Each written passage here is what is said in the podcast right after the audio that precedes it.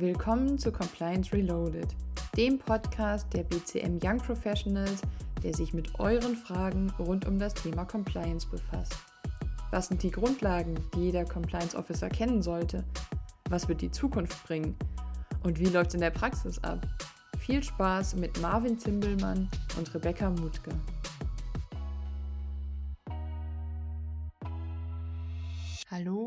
Herzlich willkommen zu einer neuen Folge vom Compliance Podcast. Ich freue mich sehr, dass du wieder dabei bist. Mein Name ist Rebecca und ich mache diese Folge heute zur Abwechslung mal alleine. Das Thema, mit dem ich mich heute beschäftigen möchte, ist Hinweisgebersysteme. Und äh, wie wahrscheinlich einige von euch schon mitbekommen haben und äh, wie ich in der ersten Folge des Podcasts auch schon erzählt habe, ähm, mache ich gerade aktuell noch einen LLM zum Thema Compliance. Und da war es in den letzten Wochen meine Aufgabe, eine Hausarbeit zu schreiben zum Thema Hinweisgebersysteme. Und äh, da ich mich jetzt in die Theorie äh, ganz gut eingearbeitet habe und ähm, einiges auch schon bei mir in der Praxis testen konnte, habe ich gedacht, es wäre eigentlich schade, wenn ich äh, dieses Wissen nicht mit euch teilen würde. Und deswegen kommt heute diese Folge mal von mir alleine. Ich möchte versuchen, die Folge heute mit nicht super viel Theorie zu überfrachten, sondern euch wirklich nur das mitzugeben, was für eure Arbeit äh, relevant und vielleicht auch noch neu sein könnte. Und deshalb nur ein ganz kurzer Einstieg ähm, mit einer Definition von Hinweisgebersystemen.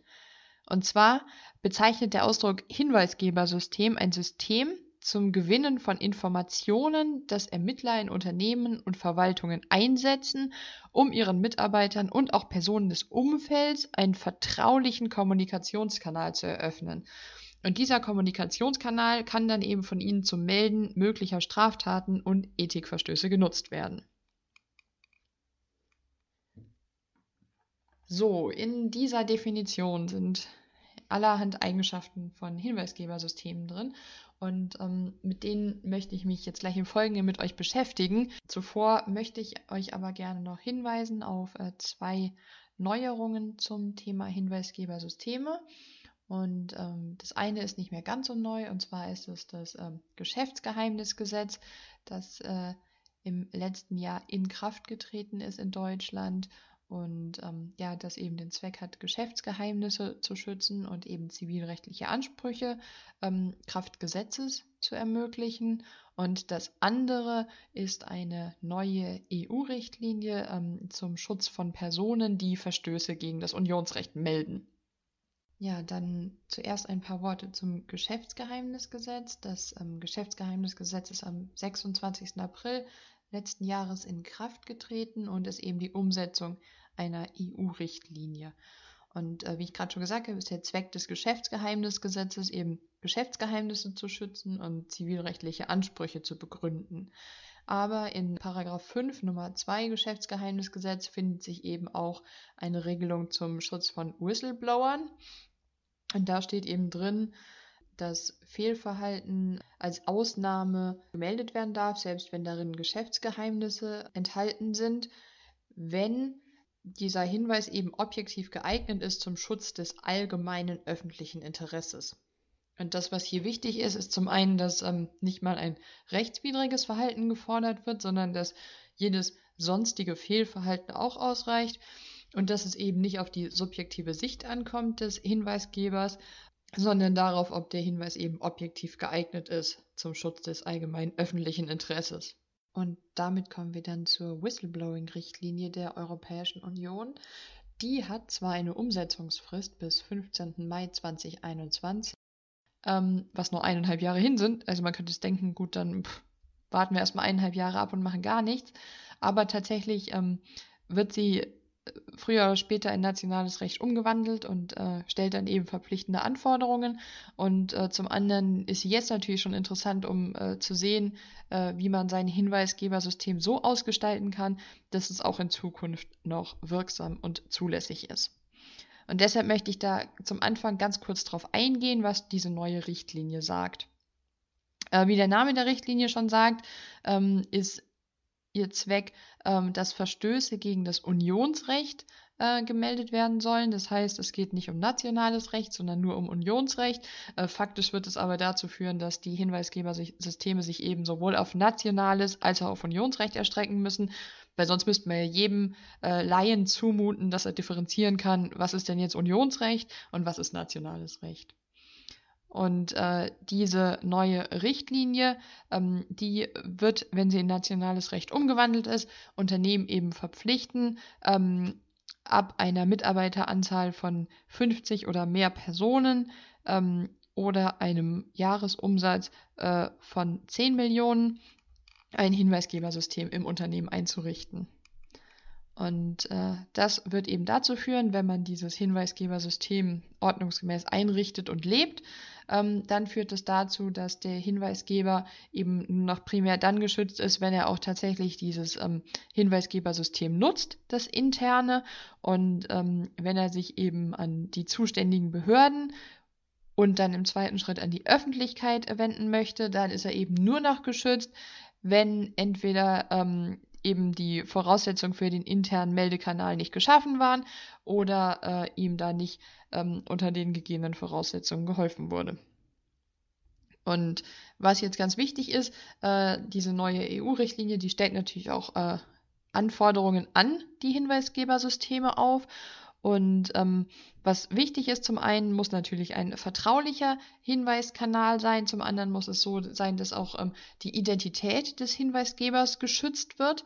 Und ähm, was das Wichtigste ist, ähm, wenn es darum geht, jetzt ein neues System aufzubauen, ist ähm, die Tatsache, dass der Hinweisgeber ähm, jetzt einen Anspruch haben wird, dass er binnen eines angemessenen Zeitraums, das heißt äh, binnen spätestens drei Monaten, ein äh, Feedback zu seinem Hinweis erhalten muss. Je nachdem, was das für ein Hinweis ist, können drei Monate ganz schön kurz sein. Das ist ein ganz wichtiger Hinweis, ähm, den wir in Zukunft nicht mehr umgehen können. Ja, soweit äh, zu den gesetzlichen oder rechtlichen Vorgaben. Also zusammengefasst ist es so, bisher ähm, gibt es noch wenig verbindliche Vorgaben. Das wird sich äh, mit der Umsetzung der neuen EU-Richtlinie aber ändern. Und das, womit ich mich jetzt in diesem Podcast beschäftigen möchte, ist eben äh, die, das Thema, welche Fragen man sich stellen muss, wenn man ein Hinweisgebersystem einrichten möchte. Bevor ich jetzt aber auf die einzelnen Fragen eingehe, die ihr euch stellen solltet, wenn ihr ein Hinweisgebersystem einführen möchtet, möchte ich euch vorneweg den Hinweis geben, dass es immer notwendig ist, egal von welchem Element eines Compliance Management Systems wir sprechen, dass man vor der Einführung eine Risikoanalyse des eigenen Unternehmens durchführt. Und in Bezug auf das Whistleblowing-System ist es natürlich genauso erforderlich und äh, Risiken die äh, relevant sind, können zum Beispiel sein die Struktur des Konzerns oder internationale Tätigkeiten, die Compliance-Kultur, die in der Vergangenheit im Unternehmen vorgeherrscht hat. Oder beispielsweise auch Verfahren äh, gegen das Unternehmen oder gegen ähm, einzelne Mitarbeiter, Führungskräfte oder die Geschäftsleitung des Unternehmens in der Vergangenheit. Und dann fangen wir auch schon an mit der ersten Frage, und zwar nämlich mit der Entscheidung, ob man ein rein internes System schaffen möchte oder ein externes. Internes Meldesystem bedeutet, dass Hinweise eben bei einer internen Stelle innerhalb des Unternehmens abgegeben werden können und extern bedeutet, dass es eben einen externen Dritten gibt, bei dem Hinweise abgegeben werden können. Interne Meldestellen haben zum einen den Vorteil, dass sie sich äh, leichter einrichten lassen und in der Regel auch weniger Kosten verursachen. Außerdem ist es so, dass die interne Stelle äh, regelmäßig schon besseres Prozesswissen hat über das Unternehmen und ähm, dass die Mitarbeiter ein besseres oder engeres Vertrauensverhältnis haben zu einer internen Meldestelle. Eine externe Meldestelle wäre zum Beispiel ein Ombudsmann. Zum Ombudsmann äh, ein bisschen Insiderwissen. Und zwar habe ich letztens gelernt, dass äh, der Begriff Ombudsmann aus dem Schwedischen kommt und äh, dort die Funktion einer Streitschlichtung zwischen zwei Parteien beschreibt. Also wisst ihr zukünftig auch, wo der Begriff herkommt. Ähm, der Ombudsmann ist in der Regel ein äh, Anwalt oder eine externe Kanzlei, ähm, die eben eine Mandatsvereinbarung schließen äh, mit dem Unternehmen und eben dann für das Unternehmen Hinweise entgegennehmen. Dazu äh, ein Tipp aus der Praxis, aus meiner eigenen Praxis. Ähm, wenn man in einem Unternehmen tätig ist, das eher klein ist und wo jetzt nicht jeden Tag ganz viele Hinweise reinkommen, ähm, dann kann es vorteilhaft sein, wenn man äh, eine Vereinbarung mit der Kanzlei in der Form abschließt, ähm, dass man nicht äh, monatlich oder jährlich ähm, für die Hotline Geld bezahlt, sondern dass man äh, einen festen Betrag nur dann zahlt, wenn tatsächlich auch ein telefonischer Hinweis eingeht. Und äh, Vorteile von Ombudsmännern oder externen äh, Hinweisgebersystemen ähm, können natürlich sein, ähm, zum einen, ähm, dass das Externe auch motiviert, mehr Hinweise abzugeben, wenn sie sich nicht innerhalb des Unternehmens melden müssen. Ähm, zum anderen ist es aber auch für manche Mitarbeiter so, ähm, dass sie sich besser fühlen, wenn sie das gegenüber einem fremden Dritten machen können und nicht innerhalb des Unternehmens. Weil häufig ist es ja dann doch so, dass man irgendwie die Stimme erkennen kann oder die Handschrift oder ähnliches. Und dann noch ein Hinweis zur Vertraulichkeit bzw. zur Beschlagnahmefreiheit ähm, von Unterlagen, die beim Ombudsmann liegen. Und zwar ist es so, dass die Rechtsprechung annimmt, ähm, aktuelles Landgericht Bochum, dass ähm, zwischen dem äh, Hinweisgeber und dem Ombudsmann kein Mandatsverhältnis besteht und deswegen eben die Unterlagen, die beim Ombudsmann liegen, zu dem Hinweis nicht beschlagnahmefrei sind. Das heißt, um diesen Schutz erreichen zu können, sollte man nach Möglichkeit eine Vereinbarung treffen, dass zwischen dem Hinweisgeber und dem Ombudsmann ein Mandatsverhältnis entsteht und dass man dieses Verhältnis eben tatsächlich so mandatsgetreu wie möglich ausgestaltet, um eben diesen Schutz zu erreichen und die Beschlagnahmefreiheit, äh, weil ansonsten natürlich die Vertraulichkeit nicht gewährleistet werden kann. Die zweite Frage, die man sich stellen sollte, ist die der Meldekanäle. Und äh, da gibt es erstmal die ganz typischen Meldekanäle, das heißt zum einen eben eine Telefonnummer oder eine E-Mail-Adresse. Ähm, in der Regel wird es sein Compliance Ad und dann das Unternehmen. Ähm, dann natürlich immer die Möglichkeit, postalisch Hinweise abzugeben. Und äh, ja, das, worüber jetzt ähm, viele Unternehmen nachdenken, was die meisten wirklich großen Unternehmen auch schon eingeführt haben, sind äh, webbasierte Systeme. Das heißt, es gibt ähm, eine Online-Plattform, äh, wo man eben Meldungen abgeben kann und diese ähm, werden dann eben in eine Datenbank ähm, eingebracht und äh, dort kann man dann eben ähm, auch mit dem Hinweisgeber Kontakt aufnehmen. Das macht dann Sinn, ähm, vor allem, wenn man äh, in einem großen Unternehmen tätig ist, äh, wo man beispielsweise in äh, verschiedenen Ländern oder auf äh, verschiedenen Kontinenten Tochtergesellschaften hat, ähm, wo es eben verschiedene Zeitzonen gibt ähm, und verschiedene Sprachen, äh, weil es natürlich immer extrem hilfreich ist, wenn man so ein Hinweisgebersystem äh, in der eigenen Landessprache anbieten kann. Und ähm, es wird auch dann Sinn machen, wenn man eben aufgrund der Größe des Unternehmens eine Vielzahl von Hinweisen hat, mit denen man umgehen muss. Und, und da kommen wir auch später nochmal dazu, ähm, ist natürlich auch dann notwendig, wenn man wirklich eine anonyme Meldemöglichkeit zur Verfügung stellen möchte. Die dritte Frage ist die Frage, ob man das Hinweisgebersystem zentral oder dezentral ausgestaltet. Ähm, für manche Unternehmen stellt sich die Frage gar nicht, wenn sie einfach zu klein sind, wenn es wirklich nur eine Gesellschaft ist mit einem Standort. Äh, sobald das Unternehmen aber größer wird und ähm, man verschiedene Standorte oder sogar verschiedene Gesellschaften hat, ähm, dann stellt sich die Frage natürlich schon. Und ähm, das ist natürlich vorteilhaft, eine zentralisierte ähm, Hinweisgeberstelle zu haben, ähm, weil die natürlich ähm, dann ein einheitliches Konzept entwickeln kann, strategisch äh, einheitlich reagieren kann aber natürlich ist es so, dass die halt auch nicht so gut auf die äh, Besonderheiten ähm, von einzelnen Gesellschaften oder Partnern eingehen kann. Das heißt, äh, wie wir gerade schon gesagt haben, wenn wir zum Beispiel in unterschiedlichen Ländern tätig sind, dann haben wir es auch mit unterschiedlichen Kulturen zu tun. Und ähm, da ist vielleicht eine ganz andere äh, Reaktion oder ein ganz anderes Rüberbringen sozusagen ähm, gefragt, um wirklich auch Hinweise zu bekommen. Und ähm, in manchen Ländern ist es vielleicht auch wirklich so, äh, dass sie nur bereit sind, gegenüber ihrem eigenen ähm, Compliance Officer zum Beispiel ähm, Hinweise abzugeben. Und die Frage, die äh, sich daran immer anschließt, ähm, ist die Frage, ob man ähm, nur interne Hinweisgeber zulassen möchte oder ob man eben auch möchte, dass Dritte Hinweise abgeben können.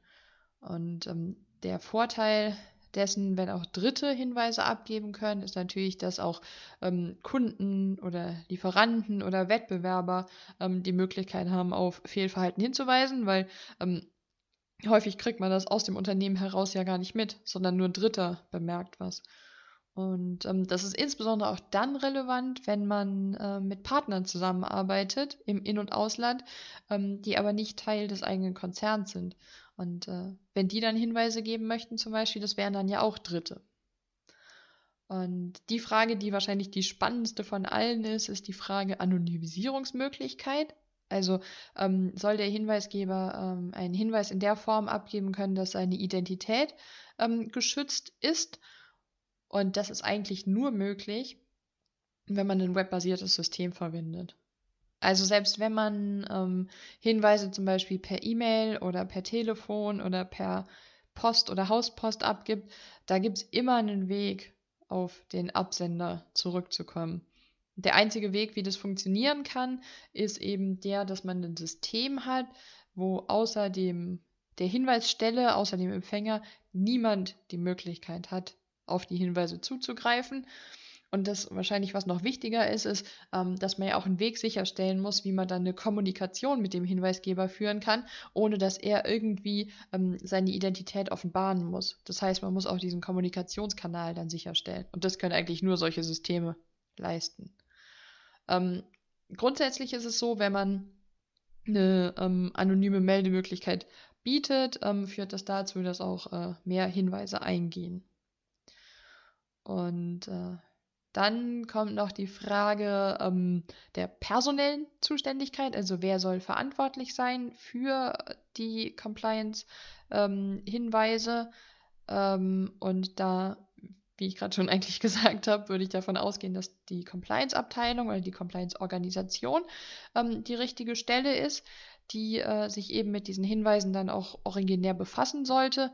Ähm, je nach Unternehmensgröße ist es äh, entweder so wie bei mir halt, äh, dass ich ähm, Einzelkämpfer bin, dass ich äh, das ganze System äh, betreue und auch Hinweise annehme. Und je größer das Unternehmen wird, desto mehr eigene Abteilungen äh, wird es natürlich dann auch für das Hinweismanagement oder die ähm, Ermittlungen geben. Und wenn man sich dafür entschieden hat, äh, eine dezentrale Organisation aufzubauen, ähm, dann wird man eben bei Hinweiseingang entscheiden müssen, ob das ein äh, konzernerheblicher Hinweis ist oder nicht. Und wenn nicht, dann kann es halt in der jeweiligen Einheit bleiben. Das, was wahrscheinlich mit Abstand die wichtigste Entscheidung ist und vielleicht auch die, die am meisten unterschätzt wird, ist die Frage der sachlichen Zuständigkeit. Also welche Hinweise sollen über das äh, Meldesystem im Unternehmen eingehen? Und wenn man da nicht ganz klar von Anfang an abgrenzt, dann kriegt man jeden Quatsch. Und äh, das kann ich wirklich aus leidvoller eigener Erfahrung berichten. Ich habe das äh, am Anfang nicht so genau genommen mit dem Abgrenzen und habe dann wirklich alle Hinweise bekommen, was man sich nur vorstellen kann. Von ähm, Person A hat Person B ähm, nicht ausreichend freundlich gegrüßt, bis äh, hin zu ein interner Prozess in der Buchhaltung äh, wurde in einem Einzelfall nicht eingehalten. Ähm, und da bin ich dann langsam dazu gekommen, ähm, zu erkennen, dass man tatsächlich da ganz klar eingrenzen muss. Und da kann man, gibt es im Prinzip verschiedene Methoden. Also zum einen kann man halt sagen, dass man nach der Art des, ähm, der Tat sozusagen unterscheiden mö möchte. Ähm, man kann also zum Beispiel sagen, wir wollen nur Hinweise auf Straftaten bekommen. Ähm, da gibt es aber zwei Problemfelder sozusagen. Ähm, nämlich es gibt zwei ganz wichtige Bereiche, die keine Straftaten darstellen, sondern nur Ordnungswidrigkeiten. Und äh, das sind zum einen das äh, Kartellrecht und zum anderen das Datenschutzrecht.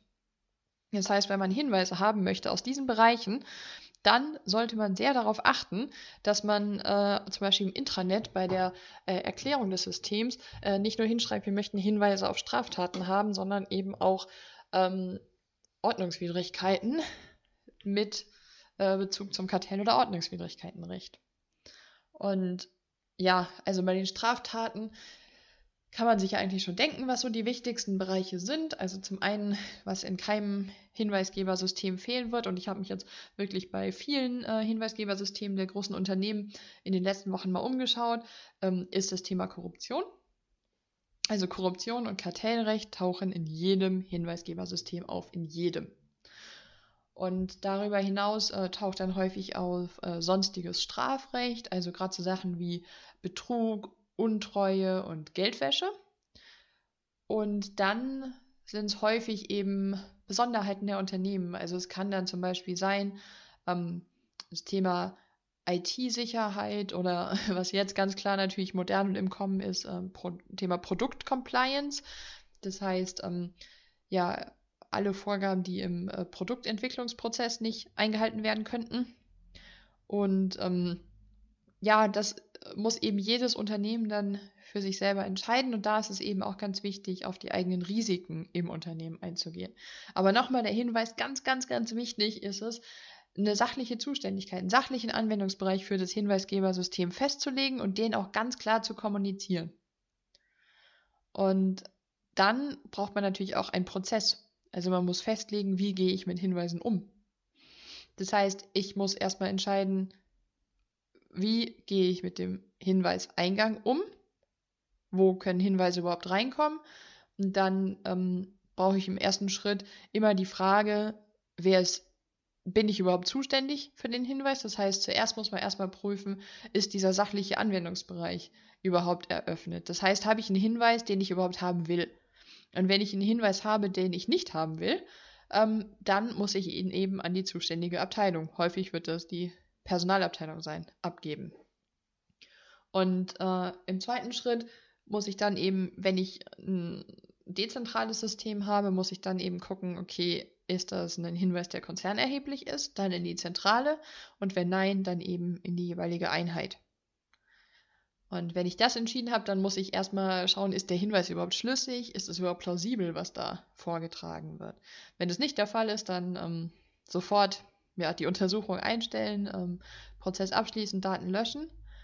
Ähm, wenn aber was dran sein könnte, dann sollte man eine Handlungsempfehlung an die zuständigen Stellen abgeben und äh, dann eben eine entsprechende Entscheidung herbeiführen. Und da ist es halt so wie immer, dass Compliance ähm, eine Beraterrolle hat. Das heißt, Compliance sollte nie in der Position sein, alleine eine Entscheidung zu treffen, sondern wenn dann zumindest immer in einem Gremium, das aus mehreren Governance-Funktionen besteht. Ja, und dann, und das ist das, was ich vorhin ja schon gesagt habe und was in Zukunft auch immer mehr kommen wird, sollte man ein Feedback an den Hinweisgeber zurückgeben. Das heißt, der Hinweisgeber sollte jetzt künftig innerhalb von drei Monaten darüber informiert werden, was aus seinem Hinweis geworden ist. Und das ist natürlich ja schwierig, weil in drei Monaten ist man nicht notwendigerweise fertig mit seinen Ermittlungen. Das heißt, da sollte man sich jetzt schon mal Gedanken machen, äh, wie man das am besten lösen kann. Ja, und dann sollte man natürlich die entsprechenden Maßnahmen auch umsetzen, seine Ermittlungen durchführen, ähm, schauen, was rauskommt und dann eben die Ermittlung abschließen. Und das Ganze eben ganz wichtig am Ende, das sollte man nicht vergessen, man sollte es reporten und man sollte es auch dokumentieren. Und äh, was während des gesamten Prozesses ganz wichtig ist, was auch leicht vergessen wird, ist der Datenschutz. Das heißt, man sollte sich immer fragen, wann ist wer zu informieren und wann sind welche Daten wieder zu löschen, beziehungsweise wann darf ich welche Daten überhaupt erstmal erheben. Und das ist nochmal ein ganz eigenes großes Feld. Dann, was ich noch als Tipp empfehlen kann, ist, ähm, dass man sich Berichtslinien überlegt, bevor die Fälle eintreten. Und hier ist das ganz große Beispiel ähm, der Fall, dass man einen Hinweis hat gegen die Geschäftsleitung selbst. Und wenn man da nicht vorher eine Regelung getroffen hat, wie man mit solchen Hinweisen umgeht, wer da zu informieren ist, dann werden Sie es in dem Fall, wo der Hinweis gegen die Geschäftsleitung vorliegt, auch sicher nicht mehr erreichen. Das heißt, Sie sollten in dem Augenblick, wo das System eingeführt ist, wo alles noch ruhig ist, sollten Sie mit Ihrer Geschäftsleitung eine Vereinbarung finden, dass wenn Hinweise sich direkt gegen die Geschäftsleitung richten, dass Sie dann das Recht haben, den Aufsichtsrat zu informieren. Weil wenn der Fall einmal eingetreten ist, dann wird die Geschäftsleitung sicher nicht mehr so zufrieden damit sein, dass der Aufsichtsrat eingeschaltet wird. Ja, und ganz zum Schluss, immer wichtig, Dokumentation betreiben immer auditfest dokumentieren und ähm, schauen, dass alles nachvollziehbar ist. Ja, denn die beste Ermittlung hilft nichts, wenn am Ende die Dokumente dazu fehlen. Und wenn ihr dann alle diese zehn Punkte ähm, entschieden habt und euch mit allen zehn Fragen beschäftigt habt, dann solltet ihr ein System haben, das auch in der Praxis gut funktioniert. Und das auch nach den künftigen Anforderungen der EU-Richtlinie genügt. Und wenn ich irgendwas vergessen habe oder wenn ihr noch andere Tipps für mich habt, dann schreibt mir gerne eine Nachricht ähm, oder hinterlasst gerne einen Kommentar und äh, ja, lasst mich wissen, was ihr euch wünscht, was ihr noch für Tipps habt, ähm, ob ihr Themenwünsche habt. Generell ähm, möchte ich euch gerne nochmal bitten, den Podcast zu liken, zu teilen und äh, zu kommentieren. Denn äh, je mehr Menschen der Podcast erreicht, desto mehr Menschen können wir vielleicht in ihrer Arbeit unterstützen und das würde uns sehr, sehr freuen.